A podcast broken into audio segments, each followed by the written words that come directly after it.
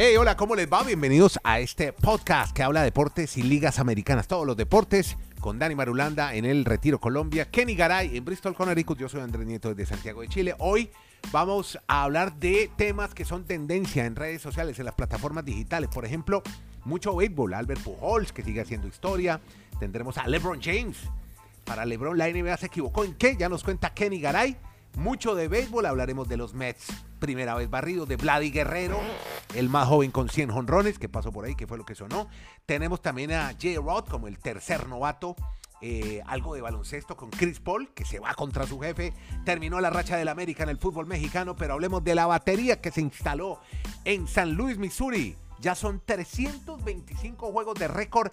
La batería de la que hablamos en un podcast anterior aquí, en este la sacó del estadio y de la que nos empieza a hablar y a comentar ya mismo Dani Marulanda. En el número de episodio de este podcast, ¿cuál es, Dani? Y, y mándese con la batería. ¿Cómo le va? Andrés, ¿qué tal? Episodio 837. Abrazo también para Kennedy, para todos nuestros oyentes. Sí, señor. Y pues démosle continuidad a esa historia de Garay que nos la traían estos días en el podcast de One Right y Jadier Molina pues anoche volvieron a jugar juntos y logran un récord, 325 partidos, 325 juegos, como usted nos estaba reseñando, en grandes ligas, o sea que están de moda los cuarentones, porque tanto Warren Wright como Jadier Molina ya están en el cuarto piso de su vida, pero son un ejemplo de profesionalismo.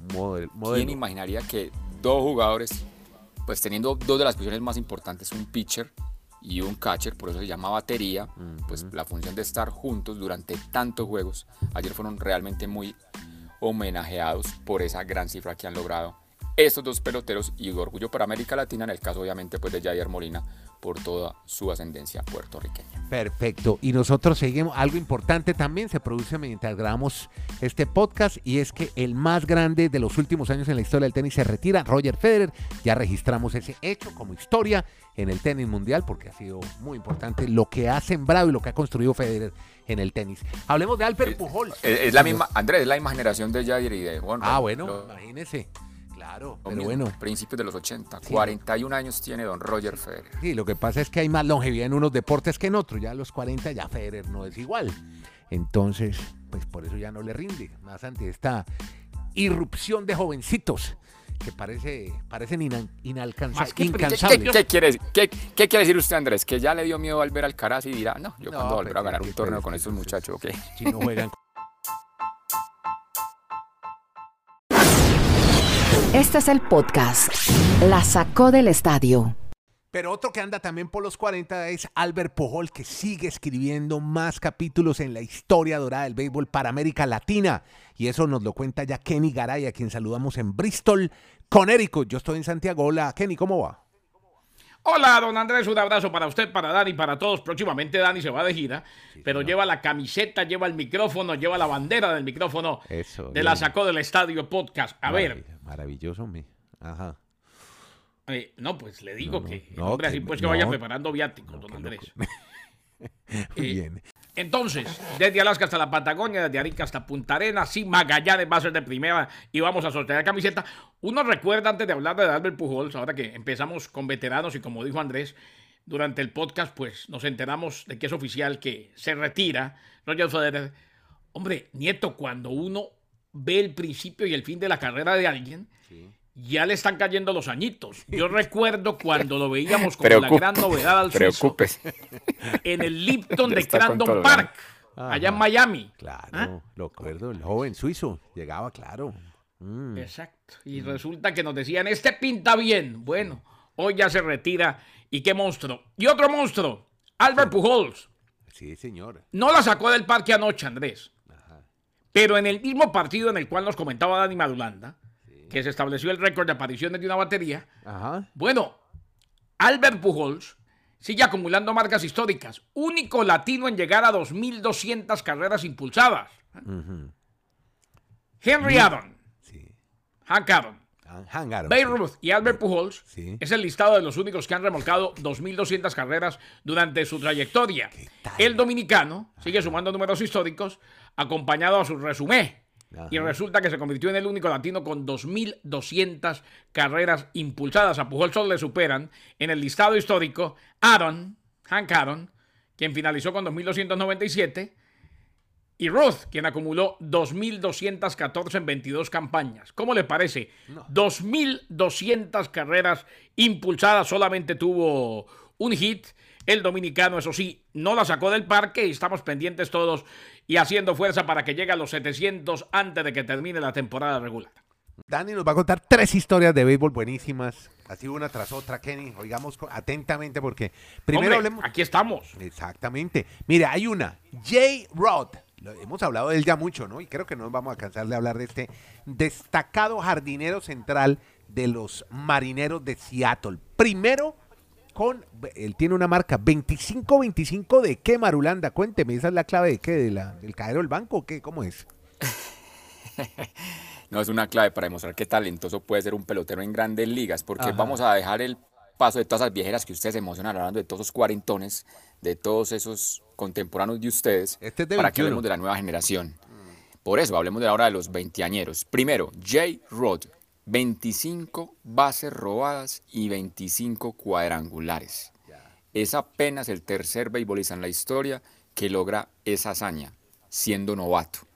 Eso lo había hecho Mike Trout, pues, que es una gran figura, como todos los días hablamos en el podcast de él en Los Angels, y también lo había hecho Chris Jones. Pues ahora J. Rod, por algo le pagaron lo que le pagaron últimamente en los Marineros de Seattle. Saben que ese muchacho va a ser la cara de esa franquicia, va a ser el futuro de los Marineros de Seattle, y pues ahí tiene ese gran registro J. Rod, que está haciendo recordar mucho cuando también llegó Alex Rodríguez, A-Rod, a este equipo, pero obviamente pues ahora con mucho futuro por delante para este gran pelotero latinoamericano Julio Rodríguez.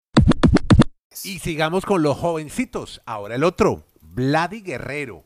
Este está, este está en los azulejos de Toronto. Y otro récord que marca, otro pelado. Ya para esa franquicia, Andrés, él solo tiene 23 años de edad y es el más joven en la historia de los Blue Jays en lograr 100 cuadrangulares.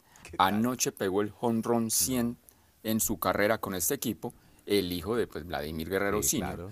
que va también por muy buen camino. O sea que aquí en este podcast hoy arrancamos hablando de los cuarentones de moda, pero Ajá. también de estos muchachos veinteañeros que van a tener un futuro brillante en las grandes ligas.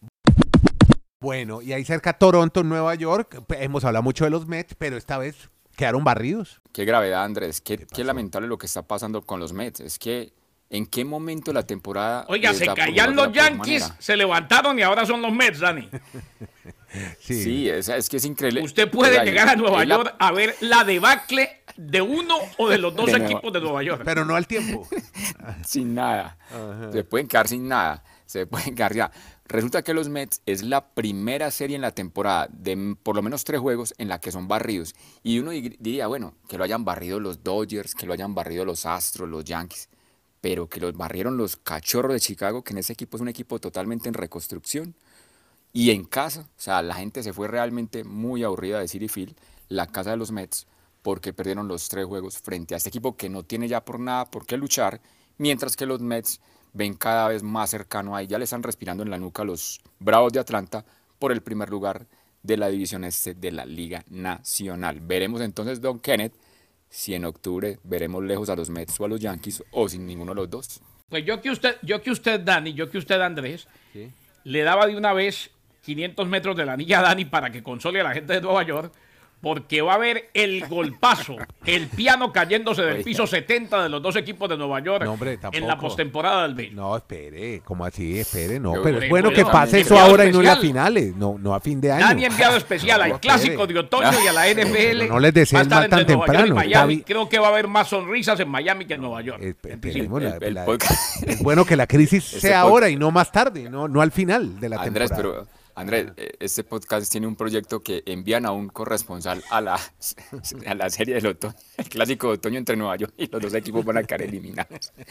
No, yo, yo estoy con, con Andrés, yo creo que con cara, yo creo que los Dodgers y los Astros me parecen que son mucho mejor nóminas para llegar allá otra vez. Pero bueno, Esperemos qué pasa.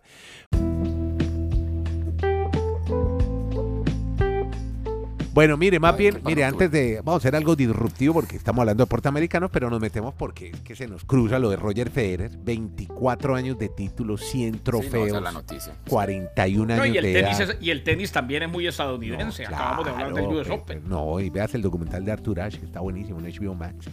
Este tenista acaba de comunicar en su cuenta de Twitter que se va. Escribe más palabras, más palabras menos de todos los regalos que me ha dado el tenis a lo largo de los años. El más grande, sin duda, ha sido la gente que he conocido en el camino. Y quiero compartir con una noticia con ustedes.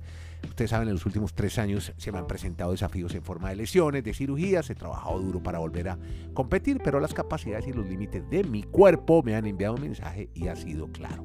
41 años, 1500 partidos, 24 años. Es que es un documento largo que escribe en su cuenta de Twitter. El tenis me ha tratado de una manera más generosa de lo que he podido soñar y ahora debo reconocer cuándo es el momento de terminar mi carrera competitiva.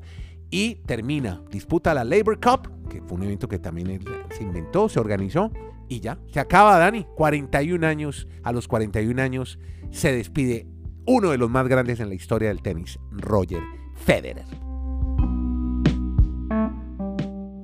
Federer va a ser el mejor tenista de la historia. Así no logre, no haya logrado la mayor cantidad de Grand Slam porque ya lo superó Nadal y Djokovic, pero ese señor, bueno, muchacho, como le quieran decir, Sí, joven para era un vida espectáculo todavía. ver en cada, sí, era un espectáculo verlo jugar en cada superficie de tenis. Realmente un- una tristeza para los amantes del tenis, el despido que obviamente pues por la edad algún día tenía que llegar de Don Roger No, y el cuerpo, el cuerpo dijo no más. Mientras el Cuando cuerpo aguante. alguien, Andrés, Cuando alguien, Andrés y Dani, trasciende su deporte, queda claro que es grande, que es inmortal. Claro. Él está en la lista de los que trascendieron su deporte, de los Michael Jordan, Exacto. de los eh, Derek Jeter, de los Leo Messi, en fin. En el tenis, yo creo que en los últimos años, en los últimos, ¿qué? 20 años, Sí. hay tres que trascendieron y que todo el mundo sabe que son tenistas, así no sigan el tenis y que son grandes. Djokovic, Nadal y el suizo.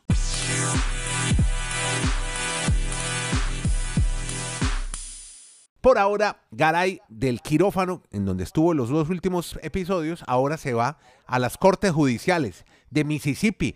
Estoy leyendo con una leyenda, con Brett Favre, no sé si lo dije bien, el exgobernador de Mississippi parece que le ayudó con un dinero, unos fondos para un estadio, para una universidad. ¿Cómo es la historia, Garay, con esta leyenda del fútbol americano? Es que resulta, Andrés, que se terminaron desviando unos fondos que estaban... eh, Mississippi es uno de los estados más pobres, o el más pobre. Es más, creo que es el más pobre en, en lo último que vimos en cuanto a el ranking de los estados, Ya. en los Estados Unidos. Y aquí en los estados, o a los estados se les adjudican fondos de atención pública, fondos de welfare, ayuda, estampillas de comida, en fin, dinero. Sí. El presupuesto del estado de Mississippi, donde vive Brett Favre, fue desviado por el gobernador para darle a Brett Favre una plata para construir un estadio de voleibol Ajá. en la universidad donde iba su hija que jugaba voleibol. O sea, un estadio para la niña. Haga- Hagamos un estadio para mi hija. Más o menos. Sí, una arena. O- y para mi hija y las amigas, o- Sí. o- en fin. Sí. Ahora, eh, esto es muy grave. Esto es muy grave, aunque Brett Favre dice que él no sabía que los fondos venían de ahí, pero hay unos textos donde él prácticamente, o prácticamente no, donde pregunta directamente y la gente se enteraría que esos fondos terminaron en el estadio. ¿eh? Mm, increíble, ¿no? Ojo, eh, este es un problema que pique y se extiende y en el cual la gente puede terminar inclusive en la cárcel. Pero por supuesto, porque hay corrupción. hay corrupción, desvío de fondos y además en, en cualquier estado es grave y hacerlo en cualquier momento es grave. Además desvío de fondos para un estado que es de los que más lo necesita y resulta que terminan construyendo un eh, coliseo para que juegue voleibol la hija de Brett Favre. No, que, hombre, después de su retiro, él fue de los que se retiró y volvió, un quarterback excepcional. eh, ha tenido problemas de alcoholismo. Cuando mm, jugaba tuvo problemas de adicción eh, a los calmantes, eh, calmantes fuertes para dolores. Ajá. Y resulta que eh, ahora pues tiene este tipo de problemas. Pues, mucho tramador, que también, como Nairo Ahí. Quintana. Sí, pero ojo, en, en aquel entonces Ajá, él fue de los que, y, y eso sí hay que decirlo, en plena temporada, o en plena temporada no, en aquel entonces él fue de los que lo hizo público. Dijo, estoy sometiéndome a un tratamiento, estoy internado porque eh, me hice adicto a los calmantes musculares o a los relajantes musculares. Simplemente, Ah. Andrés, que algo suntuoso en una organización o en un estado que tiene otras prioridades Sí, y además por influencias. Entonces, Sí, no, Sí, no es lo que necesita que ahora una cancha de voleibol, en un- como dice Kenny, Sí. en un estado que tiene, sí, que es pobre, que es necesitado. Mm. Hablemos no, no, y, y- y, hombre, y un tipo que debe tener suficiente plata para hacer el propio estadio para su Claro, hija, hombre. Exacto, y no con dineros O sea, estatales. No estamos hablando ni de Garay, ni de Marulanda, ni de Nieto. Haga, es más, hágale a la niña un estadio en la casa. En la casa, exacto, un campo de y que lleve las sola. amigas y, y ayúdela y Sí, consiga sí. patrocinadores que muy seguramente alguien lo va a ayudar. Exactamente.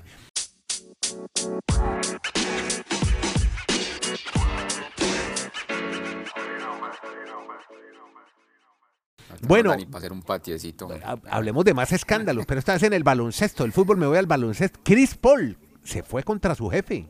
Toda la sanción que se le dio al dueño de los Suns. Pero resulta que el señor Chris Paul dijo, palabras más, palabras menos, esa sanción está corta. Mm. O sea, yo le digo, que que le diga eso al dueño está parado en las rayas del Chris Paul.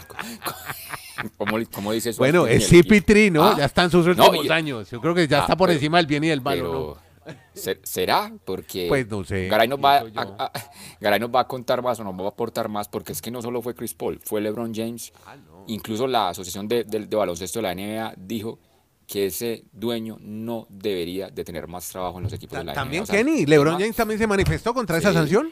Se manifestó y prácticamente dijo que, que se quedaron cortos. Dijo, la liga se quedó corta. Eh, y añadió, no hay espacio para la homofobia, el racismo y la misoginia en nuestra liga bajo ningún punto de vista. O sea, ojo, la sanción fue de 10 millones de dólares y suspensión de un año. ¿eh? Sí, pero un año ¿Qué es lo que dicen ellos y que no puede estar cerca de Que le, los que, le quiten, que le quiten la franquicia. ¿eh? Ah, también. Y es que y es que Dani lo recuerda, o que le quiten la franquicia, no, las franquicias, porque él es el dueño de los Suns y del Mercury, de la WNBA. Dani lo recuerda, al dueño de los Clippers por un caso similar le quitaron la franquicia, pero no es que el comisionado, y el comisionado lo dejó claro ayer, no es que el comisionado Adam Silver tenga el poder de quitarle la franquicia. Puede abrir un proceso, se puede abrir un proceso, pero es muy complicado Es que eso vuelva a pasar. ¿Eh? Y no se le olvide que él trabaja para los dueños de equipo. El sueldo de él lo pagan los es- dueños de equipo. Yo sí, más allá de que lo que dijo fue terrible y qué bueno que se levanta Chris Paul, qué bueno que dice lo que piensa LeBron James. Hombre, me parece un castigo bastante grande. 10 millones de dólares y un año alejado de toda actividad con sus equipos. Y reiteremos que fue muy, muy claro Adam Silver, el comisionado de la NBA. O sea, él no es decisión de él. Él es un empleado de 30 dueños de la NBA. Tendrían que llegar todos a un acuerdo para que ese señor no pueda manejar más una franquicia. Podcast La Sacó del Estadio. En Twitter, arroba La Sacó Podcast.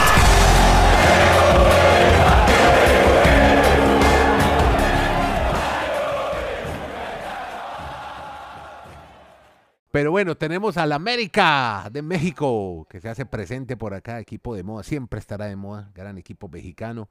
Y Dani Marulanda nos va a contar una historia sobre este equipo porque terminó la racha. ¿La racha de qué? ¿Cuántos, cuántos partidos llevaba Dani?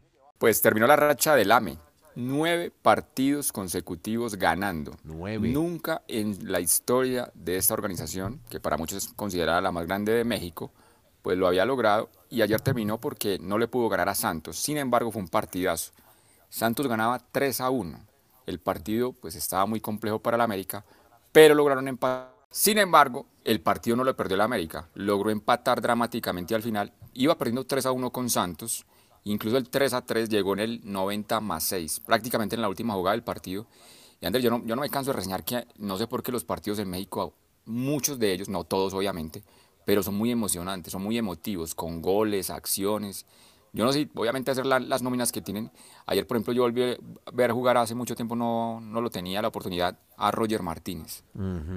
Lo que usted tendría que destacar, me parece, es Sí. que anoche el Atlas perdió ante Nueva York en el duelo de campeón de campeones entre el campeón de México y el de los Estados caray, Unidos no y Nueva qué York copa- ganó su copas primer inventan por allá. internacional. No, no, ¿Qué copas inventan por allá? Es que el campeón de campeones entre dos países, imagínese usted. Ya llevan cuatro. No, de los cuatro, no tres cómo- han ganado los equipos de la MLS. Ya. La- La MLS es, muy, es un negocio muy bien pensado. No saben cómo ganarle dinero a los mexicanos. Inventando Usted viera la angustia de estos muchachos del Atlas ayer cuando, cuando perdieron con Nueva York. No, no, no, no. no. Amigos, entonces, ¿qué? Entonces terminó la racha. Bueno, listo. Amigo, muchas gracias. Llegamos al cierre de este podcast que habla de deportes, ligas americanas, con Kenny Garay en Bristol, Dani Marulanda en el Retiro, Nieto Molina desde Santiago de Chile, que anda de fiestas patrias todo este fin de semana. Igual, aquí estamos firmes con nuestro podcast La Sacó del Estadio. Muchas gracias. Estamos en todas las plataformas. Gracias, gracias, gracias por oírlo y compartirlo. Que la pasen bien.